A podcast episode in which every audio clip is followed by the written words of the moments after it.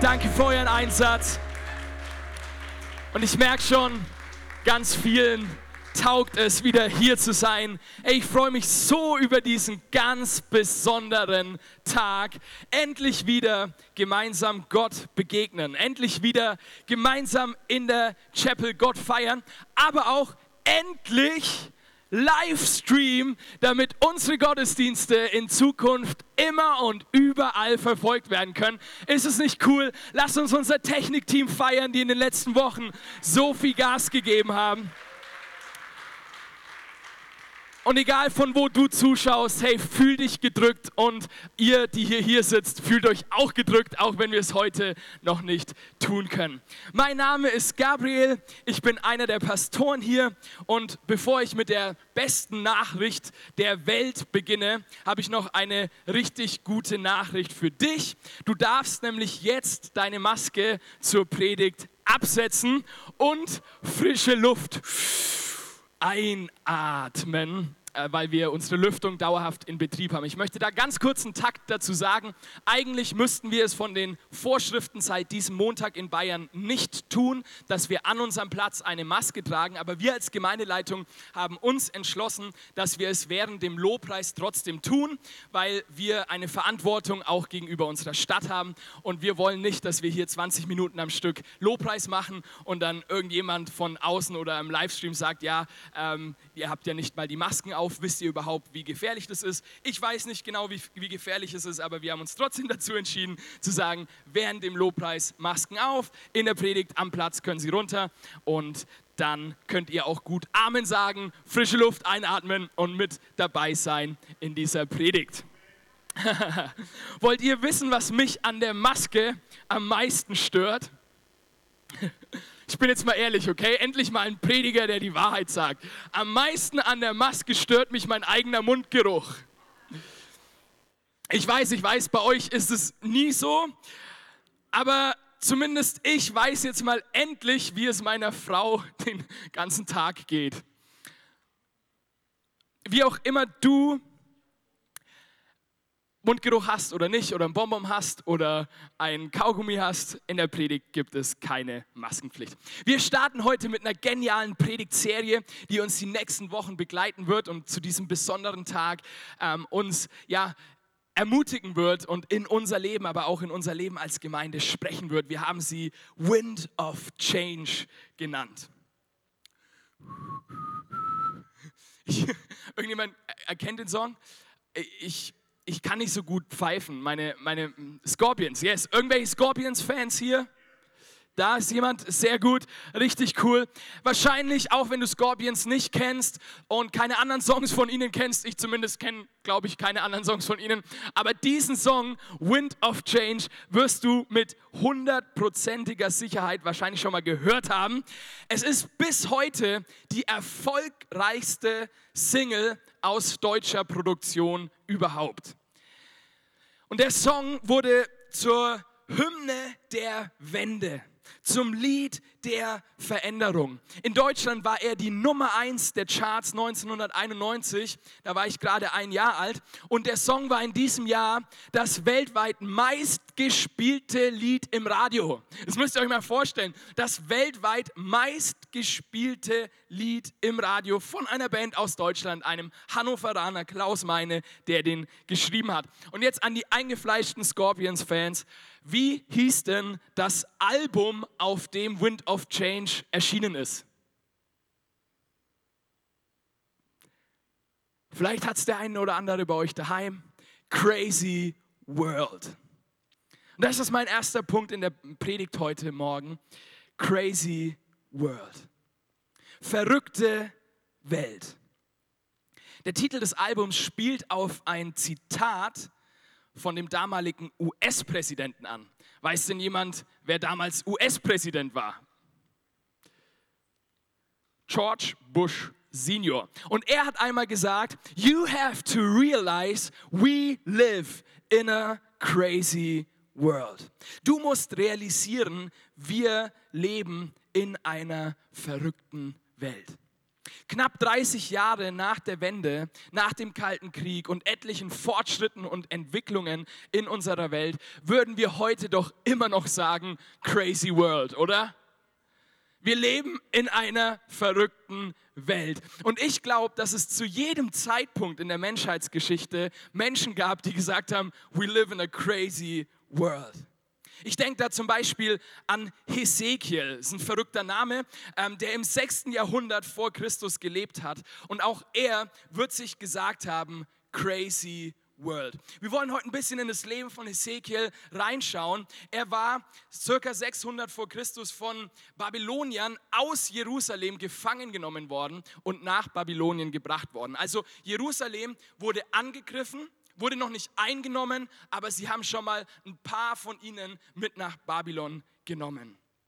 Er war circa 30 Jahre alt, also ungefähr so wie ich, und er war Priester des Herrn. Nicht, dass seine Situation schon verrückt genug ist, spricht Gott jetzt in Babylon zu ihm durch verschiedene abgefahrene Visionen und prophezeit ihm in den ersten 30 Kapiteln eigentlich nur hartes Gericht über Israel und die Nationen. Und dann Kapitel 33 tritt tatsächlich ein, was für den Juden der damaligen Zeit komplett unvorstellbar war. Der absolute Supergau. Es kam nämlich jemand, der aus der Stadt geflüchtet ist und überbrachte Hesekiel die Nachricht, die Stadt ist gefallen. Jerusalem, der Ort, an dem der Tempel stand. Und wir können uns das heute nicht so gut vorstellen, aber der Jude glaubte und war sich sicher, dass dort Gott selbst wohnt mit seiner Herrlichkeit. Und dieser Ort, diese Stadt jetzt in feindlichen Händen. Was für eine verrückte Welt. Aus menschlicher Perspektive war die Situation für Hesekiel und sein gesamtes Volk komplett ausweglos. Es erschien unmöglich, jemals wieder zur Normalität in das Israel, das sie kannten, zurückzukehren. Unmöglich. Unmöglich. Das hätten vor 1989 so gut wie alle Deutschen auf die Frage geantwortet, ob ein Deutschland ohne Mauer möglich sei. Und viele von uns, die werden sich daran noch erinnern, die waren wahrscheinlich ein bisschen älter als ich mit einem Jahr, die werden selbst gesagt haben, ja, es ist, es ist unmöglich. Und auch heute gibt es in unserer Welt Situationen, die aus menschlicher Perspektive ausweglos und unmöglich erscheinen. Ich denke da an ein vereintes Korea oder an eine Gesellschaft ohne Rassismus und Antisemitismus. Es ist zwar ein schöner Gedanke, den man auf einer Demo auch mal kurz so rausbrüllen kann, aber als Realist muss man dann am Ende doch irgendwie sagen, unmöglich. Und nicht nur in dieser großen, weiten, verrückten Welt gibt es diese Situationen, die uns unmöglich erscheinen, sondern auch in deiner und in meiner persönlichen, kleinen, verrückten Welt. Und wenn wir ehrlich sind, unsere Welt ist doch irgendwie auch verrückt, oder? Da passieren Dinge, die können wir gar nicht glauben. Da ist vielleicht diese kaputte Beziehung in deiner Familie, die schon seit vielen Jahren im Argen liegt. Da ist vielleicht die Krankheit, an der du schon seit vielen Jahren leidest. Oder der Schuldenberg, der einfach nicht kleiner wird. Oder die Sucht, die du einfach nicht losbekommst. Oder die charakterliche Schwäche, die dich schon seit Jahren ähm, immer wieder beschäftigt und die du schon immer ablegen möchtest, weil sie dich selbst und andere um dich herum kaputt macht, aber du schaffst es irgendwie nicht. Es erscheint unmöglich. In die unmögliche Situation von Hesekiel und seinem Volk kommt Gott jetzt und spricht zu ihm in einigen weiteren abgefahrenen Visionen. Und eine davon, die werden wir uns heute etwas genauer anschauen. Sie steht in Hesekiel 37 und Gott führt Hesekiel in dieser Vision in ein Tal. Jetzt stellt euch mal alles so ein richtig schönes Tal vor. Einige von euch waren jetzt ja wahrscheinlich schon wandern in den Bergen in Bayern oder in Österreich oder sie gehen es noch in diesem Jahr. Stellt euch mal so ein richtig schönes Tal vor. Problem ist nur, dieses Tal war nicht so ein idyllisches bayerisches Tal, wo irgendwie noch so die Berghütte zu sehen war. Nein, es war ein Tal voller toter Knochen. Voll von Menschenknochen. Überall, wo man hinsah, totes Gebein. Und dann fragt Gott Hesekiel, werden diese Knochen wohl wieder lebendig? Gott, was für eine Frage. Ich merke schon, Jesus hat sich das Fragenstellen bei Gott abgeschaut. Jesus stellt auch immer mal wieder so unglaubliche Fragen, wo du dir als Mensch denkst, was ist das für eine Frage? Er hat es von seinem Vater gelernt. Werden diese Knochen wohl wieder lebendig? Nein, es ist aus menschlicher Perspektive unmöglich.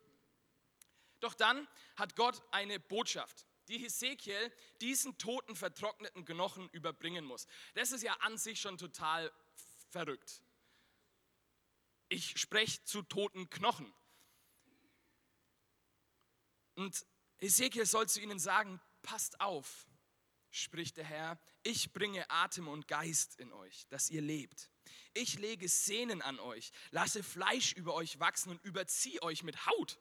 Dann gebe ich meinen Geist in euch, dass ihr lebt. Ihr sollt erkennen, dass ich bin, der ich bin, Jahwe. Was für eine Botschaft.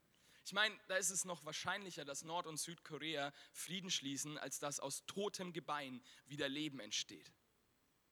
Aber ohne zu zögern, führt Hesekiel diesen Auftrag aus und er sieht vor seinem inneren Auge, wie plötzlich Knochen zusammengesetzt werden. Und es knirscht und wie Sehnen dazukommen und Muskeln, die darauf wachsen und wie sich eine neue Haut bildet. Und dann steht in der Bibel doch, es war noch kein Atem und kein Geist in ihnen. Ich weiß, diese Prophezeiung war vor über 2000 Jahren, aber heute können wir uns das bis zu diesem Punkt eigentlich ganz gut vorstellen. Weil Mediziner, die können verrückteste Dinge heutzutage. Die können aus allen möglichen Sachen irgendwelche anderen Sachen züchten und dann hier ein Ersatzknorpel und dann da irgendwie eine Ersatzszene und dann das noch. Also medizinisch gesehen ist es jetzt mal gar nicht so abgefahren, dass irgendwie so die ganzen Knochen zusammengesetzt werden könnten und dann irgendwie ähm, Sehnen dran gepackt werden und alles Mögliche so drumherum. Aber was jedem Mediziner unmöglich bleiben wird, ist, dieses Ding mit Atem und mit Leben zu erfüllen. Und Gott spricht weiter zu Hesekiel und er sagt ihm, dass er diese Knochen, dieses Gebilde weiter ansprechen soll. So spricht Jahwe der Herr, komm von den vier Winden her, du Lebensgeist, und hauche diese Erschlagenen an, das Leben in sie kommt. Ich weiß, sagte, wie es mir befohlen war, da kam der Lebensgeist in sie. Sie wurden lebendig und standen auf. Es war ein riesiges Heer.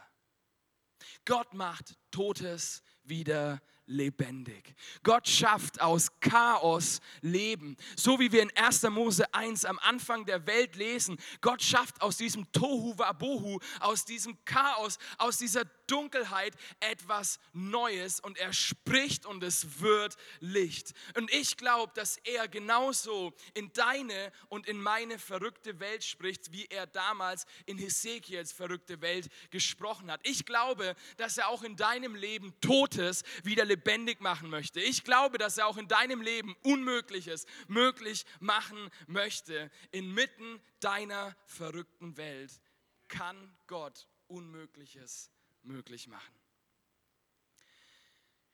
In dieser Predigtserie wird es ganz viel um Veränderung gehen. Veränderung in unserem Leben, aber auch Veränderung für uns als Gemeinde und auch als ganze Gesellschaft.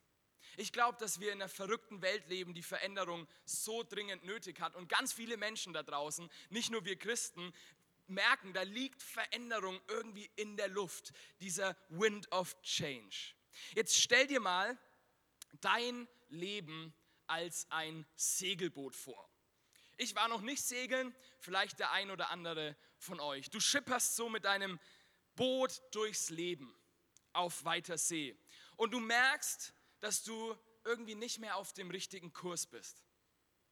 Du merkst, so kommst du nicht ans Ziel deines Lebens. Oder vielleicht merkst du auch, dass dein Leben überhaupt gar kein Ziel hat und du dich immer nur im Kreis um dich selbst drehst. Und jetzt möchtest du das verändern. Du möchtest ein Leben mit Ziel, mit Sinn, mit Bestimmung leben. Was machst du? Weil du ein Kind deiner Zeit bist, ist das Erste, was du tust, auf Google zu gehen und einzutippen, wie kann ich mein Leben als Segelboot verändern.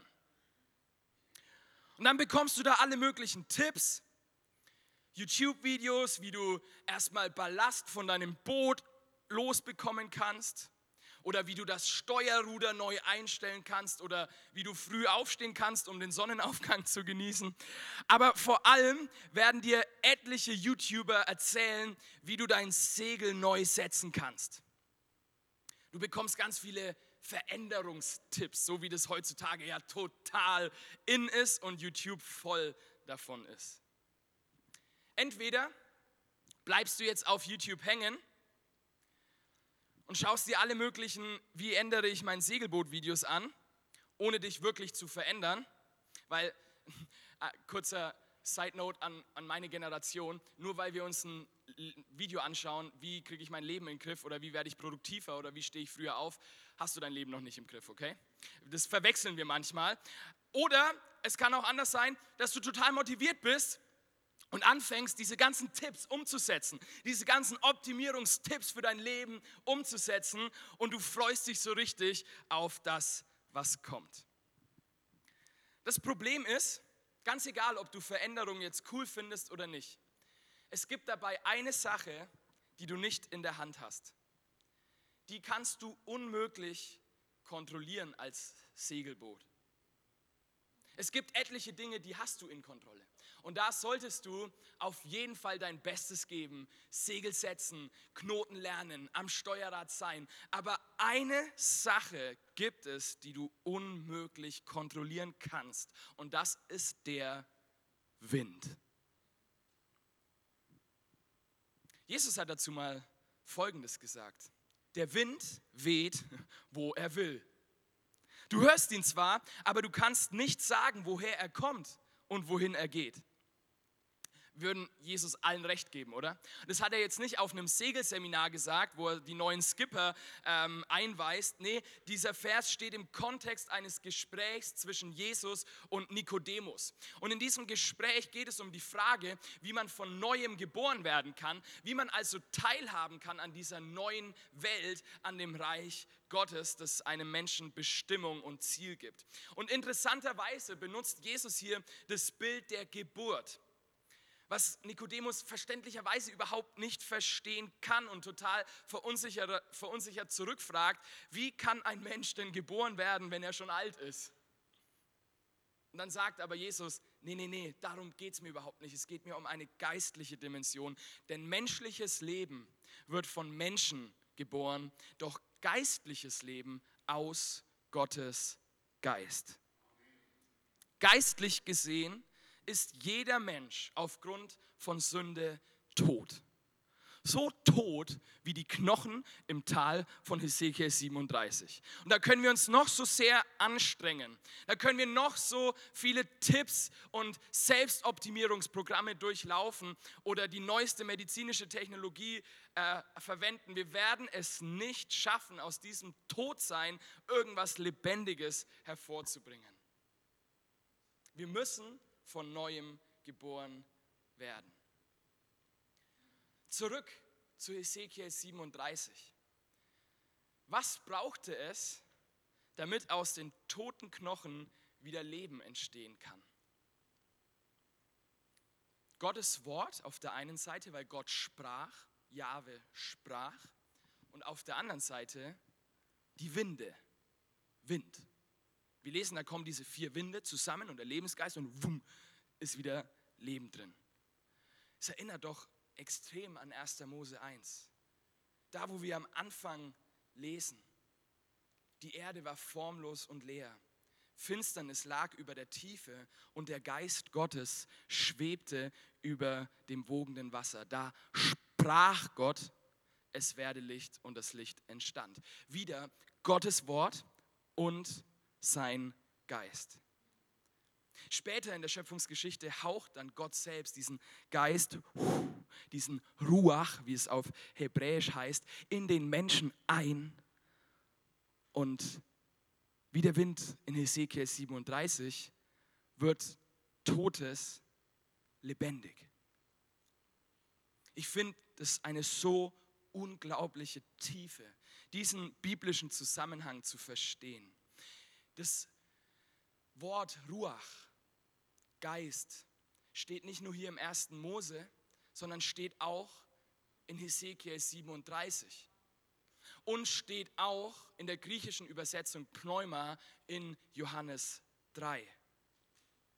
Und Ruach bedeutet im Hebräischen nicht nur Geist, wie wir es ganz oft übersetzen und als eher von der griechischen Welt geprägten Menschen immer gleich so an diesen Geist da oben oder so irgendwie Verstand denken. Nee, nee, Hebräisch war da ein bisschen anders unterwegs, die Sprache war ganzheitlicher. Unter Ruach verstand man nicht nur Geist, sondern auch Atem, Hauch, Leben und interessanterweise auch Wind.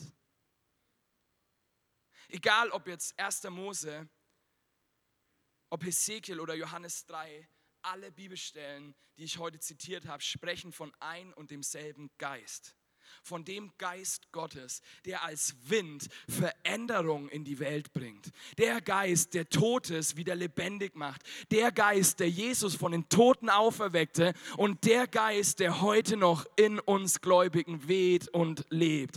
Dieser Wind macht heute noch, was er will. Dieser Wind macht heute noch Totes lebendig, Unmögliches möglich. Dieser Wind ergibt unserem Leben eine neue Bestimmung und ein neues Ziel. Dieser Wind ist der Wind of Change, der Wind der Veränderung.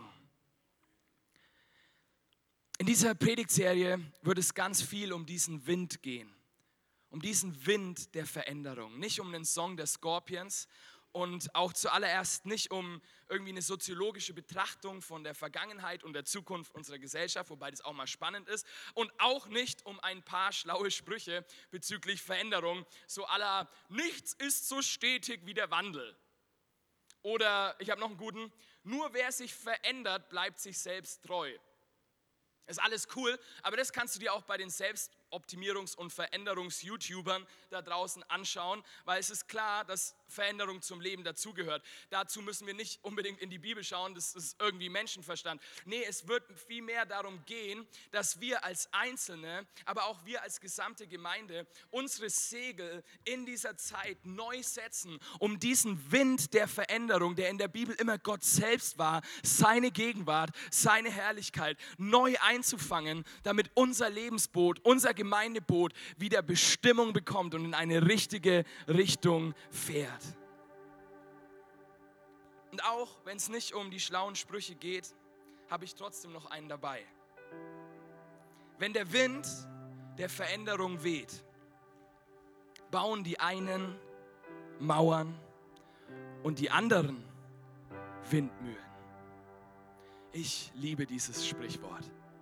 Und ich will ein Mensch sein, der Windmühlen baut wenn Veränderung kommt. Ich will keine Mauern bauen, ich will nicht hart werden, ich will nicht steif werden, sondern ich will beweglich bleiben. Lasst uns Menschen sein, die den Wind des Geistes aufnehmen und umsetzen, weil das finde ich das Interessante an einer Windmühle. Eine Windmühle ist nicht zum Selbstzweck da. Sie ist nicht dazu da, um sich um sich selbst zu drehen. So ist die Kirche von Jesus nicht zu einem Selbstzweck da, um sich irgendwie um sich selbst zu drehen und in der, immer im Kreis zu fahren. Nein, eine Windmühle ist dazu da, um Energie freizusetzen. Und genau so ist es auch mit dem Geist Gottes in deinem Leben und mit dem Geist Gottes für uns als Gemeinde. Er stellt zwar einiges auf den Kopf, wir drehen uns da immer mal wieder und es schüttelt und es tut vielleicht mal weh, aber es hat immer das Ziel, Kraft in deinem Leben freizusetzen. Kraft, von der andere profitieren können. Kraft, von der andere Energie bekommen und das Reich Gottes erleben können. Und ich möchte uns ermutigen, hey, lasst uns heute unsere Segel neu in den Wind setzen. Hey, lasst uns heute ganz neu sagen, wir wollen Windmühlchristen sein und keine Mauerchristen. Wir wollen Menschen sein, die die Veränderung umarmen und die von Gott angehaucht nächste Schritte gehen. Lasst uns glauben, dass sein Geist auch in unserem Leben, in unserer Zeit Totes lebendig machen kann, Unmögliches möglich machen kann. Und was auch immer die Knochen aus Ezekiel 37 gerade in deinem Leben sind. Ich glaube, dass er diese Knochen, dass er diese Situationen wiederherstellen kann, mit seinem Wind anhauchen kann und Leben hervorspricht. Ich glaube, dass er es auch für unser Land tun kann. Da, wo geistlich gesehen unser Land ein einziger Friedhof ist, dass er kommen kann mit seinem Geist, kommen kann mit seiner Kraft und Neues tun kann, was wir heute für unmöglich halten. Und wenn wir jetzt gleich nochmal in den Lobpreis gehen und unsere Masken wieder aufsetzen, lasst uns daran denken, dass er frischen Wind aus uns herausblasen möchte. Nicht abgestandenes, kein Mundgeruch, nicht das, was da irgendwie du gegessen hast am letzten Tag, sondern frisches Leben, Power, das, dieses Wasser des ewigen Lebens, das aus uns herausströmen soll. Eine Maske ist ja eigentlich wie so ein Spiegel, die hält dir vor, was, was da rauskommt. Und ich habe so das, das, Bild gehabt, hey, lass uns, lass uns Filter des Heiligen Geistes vor unseren Mund bauen, damit aus unserem Mund nur das rauskommt, was wirklich frisch ist und was gut ist, was von Gott ist und was er geplant hat. Und vielleicht bist du heute hier im Gottesdienst, im Foyer oder online und sagst, hey, ich habe diesen Wind in meinem Leben noch nie erfahren. Ich habe noch nie dieses, diese Neugeburt, diese Wiedergeburt, von der auch Jesus in Johannes 3 spricht, erfahren. Hey, dann ist heute der Tag, wo du dieses Gebet mit mir beten kannst und von neuem in der geistlichen Dimension geboren werden kannst. Ich werde gleich ein Gebet sprechen und du kannst da, wo du bist, dieses, Gespräch, äh, Gebet in deinem Herzen mitsprechen und er hat versprochen, dass er es tun möchte. Und Gott ist nur ein Gebet von dir entfernt. So lasst uns, während wir unsere Augen schließen und uns einfach auf Gott ausrichten, miteinander beten. Und wenn, wenn es in deinem Herzen so schlägt, hey, dann bete einfach damit, wo du bist und stimm mit mir überein. Herr Jesus Christus, ich habe erkannt, dass ich geistlich tot bin. Ich habe erkannt, dass ich Leben brauche. Ich habe erkannt, dass ich deinen Wind in meinem Leben brauche. Ich bitte dich heute um Vergebung meiner Schuld. Und von heute an möchte ich es nicht länger alleine probieren mit irgendwelchen Selbstoptimierungsprogrammen, sondern ich möchte in deiner Kraft unterwegs sein. Von heute an möchte ich mit dir leben und durch das Meer hindurch schippern.